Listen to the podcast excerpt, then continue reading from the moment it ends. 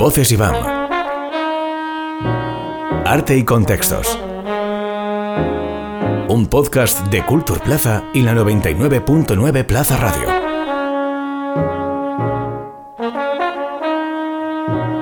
Los seres humanos estamos construidos por las palabras que impregnan nuestro día a día, por las experiencias que nos atraviesan, por las prácticas culturales con las que hemos crecido y que moldean nuestra forma de estar en el mundo.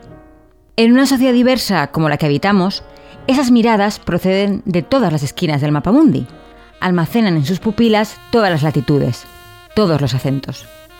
El proyecto Poliglotía busca abrir el IBAM a esas tradiciones y conocimientos que durante mucho tiempo no han tenido cabida en los museos. Sus integrantes provienen de geografías muy distintas y han encontrado en Poliglotía un espacio para intercambiar saberes, acariciar otros horizontes y redescubrir su propia identidad. Un espacio para reivindicar que los museos también les pertenecen, que también son su lugar.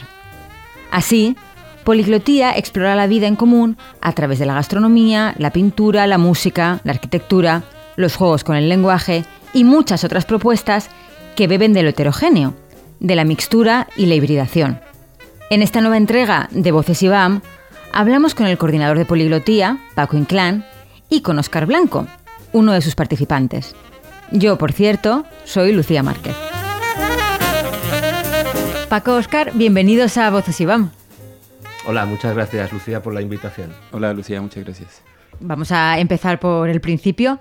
¿Cómo nace Poliglotía?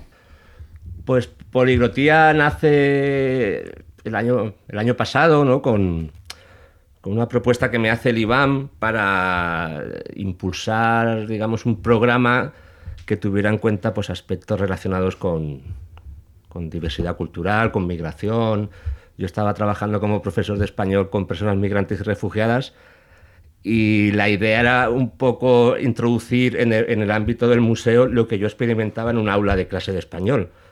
Toda la riqueza que supone, ¿no? Con que haya personas y, estudiantes de varios lugares del mundo, con, con, sus historias, con sus cuentos, con sus tradiciones, con, con, sus comidas, con sus lenguas. Y entonces la propuesta se enfocó desde ahí eh, y nació Poligrotía, que nació en, noviembre del año pasado, digamos también con esta intención de, de, introducir en el ámbito del museo, del IBAM en este caso, pues otras formas de sentir, de hacer, de expresarse, de comunicar, y bueno, esta es, digamos, que, digamos, que fue el inicio de, del programa Poliglotía que ha durado durante este curso 2021-2022. Bueno, Poliglotía alberga un programa de actividades muy diversas, de pues, caligrafía, gastronomía, un club de lectura, pintura, música. Echando un vistazo a todo ese carrusel de actividades, yo os quería preguntar a ambos cómo, se ha construido todo ese programa y un poco qué hilos conductores eh, habéis marcado entre esas actividades que aparentemente son muy distintas entre sí. Claro, Poliglotía ha consistido, digamos que ha tenido dos, dos patas. Uno ha sido una, una, serie de actividades mensuales donde hemos realizado desde el taller de caligrafía árabe, taller de arte bru, un taller de gastronomía, de gramáticas gastronómicas con Oscar, que ahora nos podrá contar porque él coordinó esta actividad. Y luego la otra pata ha sido la, la formación de dos grupos de trabajo que digamos que han tenido, han tenido una actividad más, con más frecuencia en el museo. Estos dos grupos, el primero fue un grupo de estudios políglotas, donde dinamizamos una actividad en, el IBAM con las 12 lenguas que aportaban los participantes, cómo desde el lenguaje desde la diversidad lingüística se puede gen generar actividad para el museo. Esa era la intención de este grupo de estudios políglotas. Y la segunda ha sido inventario, que también ha participado aquí el compañero Oscar, que era la idea del IBAM ahí con el grupo de trabajo, era repensar la propia idea de museo y cómo abrirlo a nuevos públicos, que yo creo que es una, una temática que estará muy presente en los museos, ¿no? Como, cómo acceder a otro tipo de público, cómo, cómo abrirlo, no, no solo a público espectador, sino a público colaborador y a público que pueda de alguna manera aportar en, al, al, propio museo. ¿no? Olvidarnos de esta idea del espectador ¿no? para, para, hablar del colaborador y yo creo que Inventario ha supuesto esto también para el museo. ¿no? Eh, sí, es como un ejemplo muy claro de, de, de, todo lo que aporta la diversidad lingüística, eh, de su amplitud y, y, uno de los campos a los que yo lo trasladé eh, fue el de la gastronomía en el sentido de, yo retomé muchas investigaciones en torno a cómo las, eh, la gastronomía y la, cocina, el gusto por la comida tiene una estructura gramatical, igual que el lenguaje, pues eh, opera a nivel de la comida, ¿no? Entonces, a través de ese concepto, pues yo me creé unos dispositivos de experimentación en torno a, lo que representa el contacto con eh, comidas que no hacen parte de nuestra cultura, ¿no? Entonces, bajo ese concepto, de eh, eh, eso básicamente fue como una especie de laboratorio, de dispositivo para investigar, hablar, tocar, hacer música con la comida, bueno, investigar un poco. Entonces, esa fue como la idea, como, que como la manera en que yo adapté a la gastronomía todos los contenidos de poliglotía, ¿no? Justo os iba a preguntar qué papel jugaba la palabra, el lenguaje en todo este proyecto, siendo eso las palabras que utilizamos algo que nos atraviesan. Claro, el tema del lenguaje ha sido, yo creo, eh, muy divertido para, el juego que genera, ¿no? Los falsos, desde los falsos amigos, ¿no? Palabras que se dicen igual en dos lenguas, pero tienen un significado completamente diferente. Recuerdo ahora una, una el nombre, el nombre de, un dedo en lingala, que es un idioma que se habla en Congo, es un insulto en ruso. Entonces, esos descubrimientos, o cómo se dice poner los cuernos en China, en chino, se dice ponerte un sombrero verde. Cuando te ponen un cuerno, y es muy elegante, ¿no? Que te pongan un sombrero verde cuando te están poniendo los cuernos, ¿no? Entonces, tengo que elegir entre. sí, no, mejor un, sombrero, verde. Sí, mejor que los cuernos.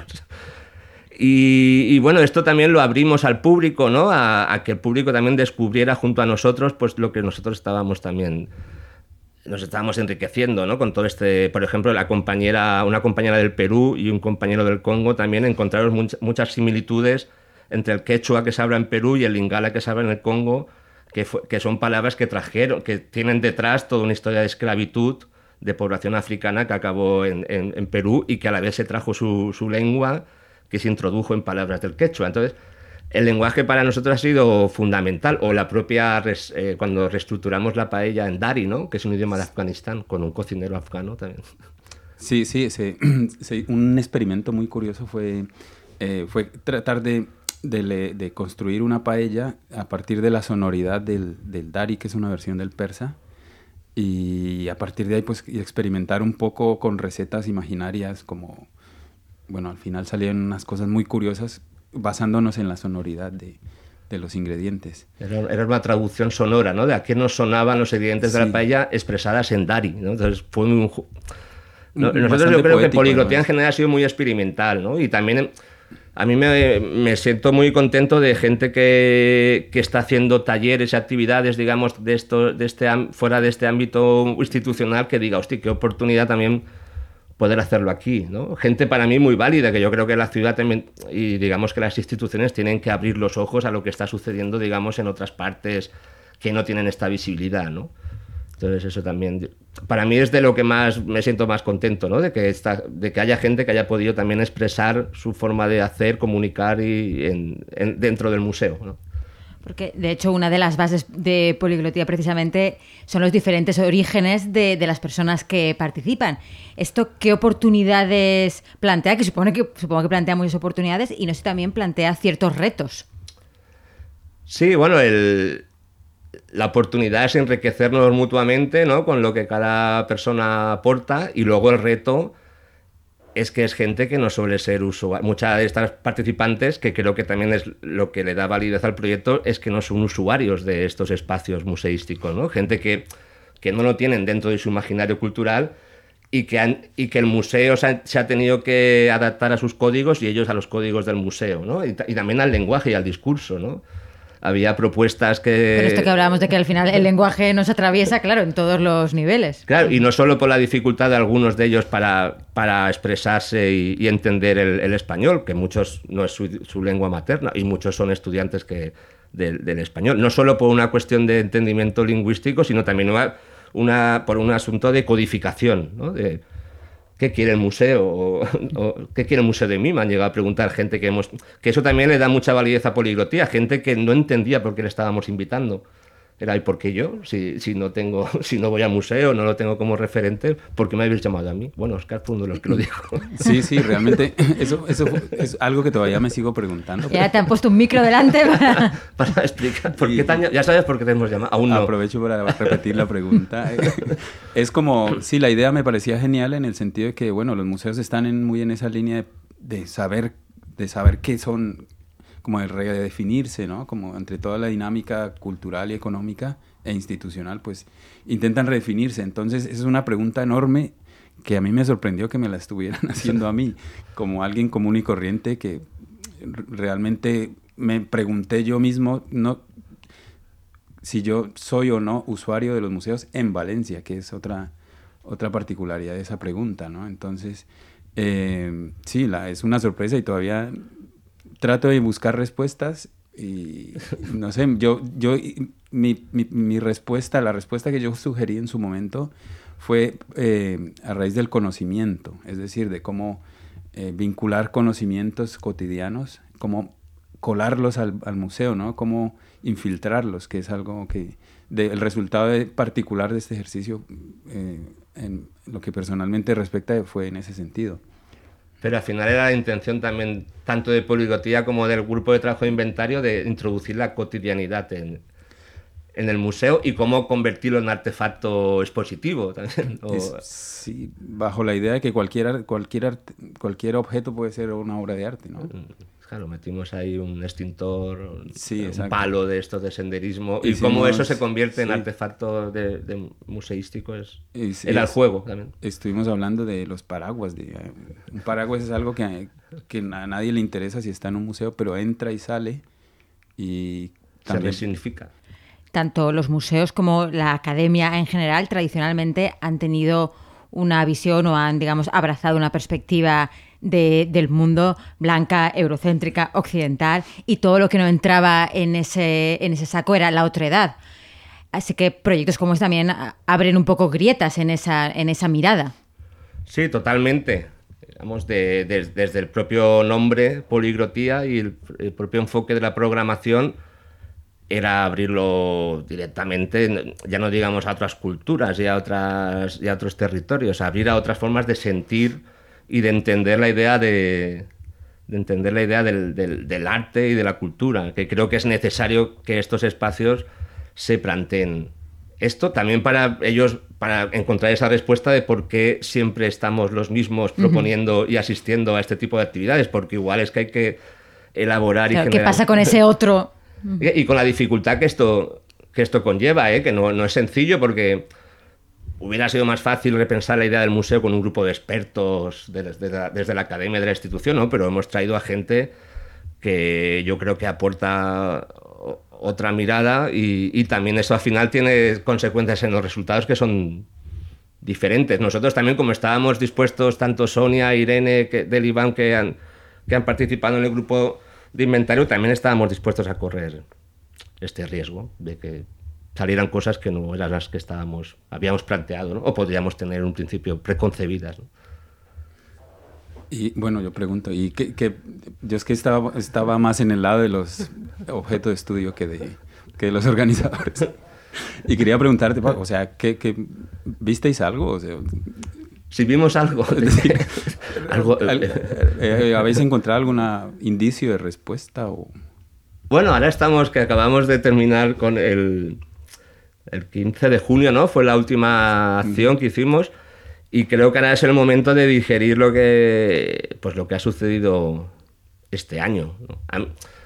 A, mí realmente me ha, parecido muy chulo poder, que en el museo puedan y que estén, estén sucediendo y que el IBAM esté abierto a que sucedan, eh, digamos, actividades que normalmente no, no, te esperas en un museo. O sea, sí que ha sucedido, sí que ha sucedido, sí que ha sucedido. Hay algo que sí que yo creo que era la intención de, de poliglotía. No sé si he respondido a tu pregunta o todavía no he digerido lo que ha sucedido para poder explicarla mejor me remito a, después de verano. sí, bueno, no sé. Pero, por ejemplo, el día, el día de la inauguración, que para mí fue un día muy, muy, especial, muy chulo, hubo gente que, que me dijo, hostia, he ido a un museo y me lo he pasado bien. que era una de las también, ¿no? Como, eh, o sea, pues, a gente que le invitabas a, algo y no gente que no es usuaria del museo, que esa mayoría de la población dice, bueno, pero es que me, sorprendentemente aquí ha sucedido algo que me ha hecho disfrutarlo, ¿no? Con esta idea de la poliglotía, de la diversidad, también, bueno, también hubo un concierto. Es que el IBAM ahora yo creo que sí que está abierto a otro tipo de formatos, ¿no? Que, también impulsen otro tipo de públicos, otro tipo de actividades. Ver que ese lugar también puede ser tu lugar.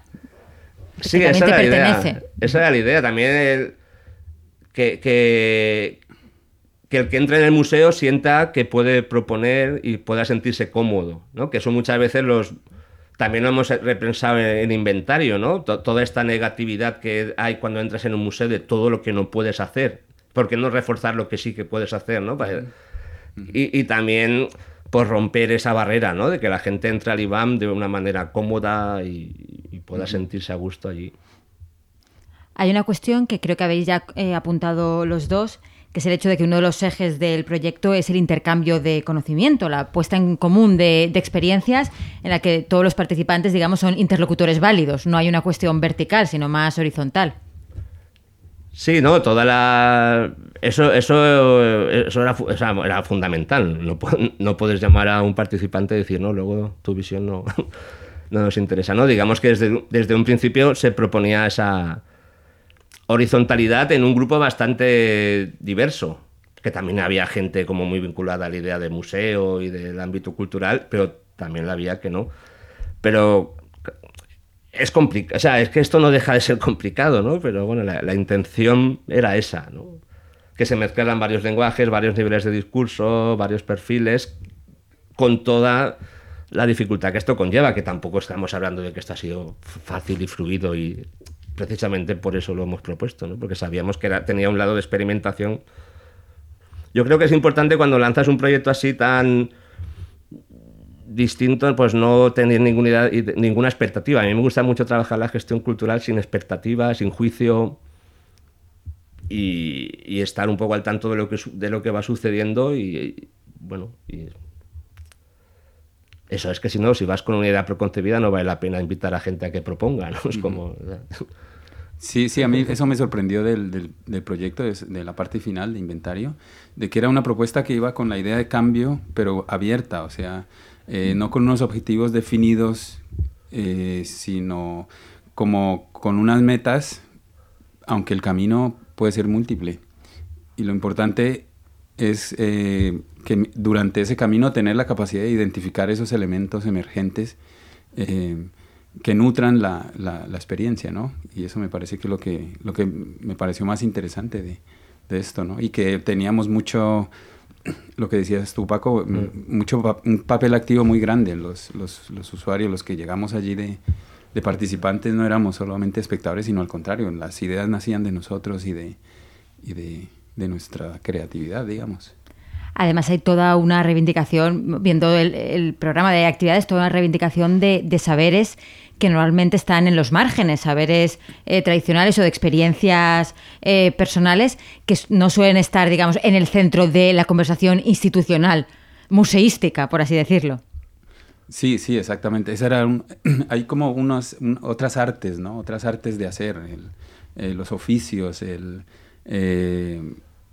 las cosas que están fuera del conocimiento tan especializado que hay en el museo eh, pues eso fue algo que, que, se, había que, o sea, uno de los canales de, de entrada de, de, conexión entre la ciudad y el museo, pues son esas artes, esos oficios, esas formas de conocimiento eso marginales, ¿no? que no están tan hiper especializadas como el conocimiento artístico, sobre todo en un museo de arte contemporáneo. ¿no? De hecho, estuvo muy chula la, la actividad que propusisteis para inventario, ¿no?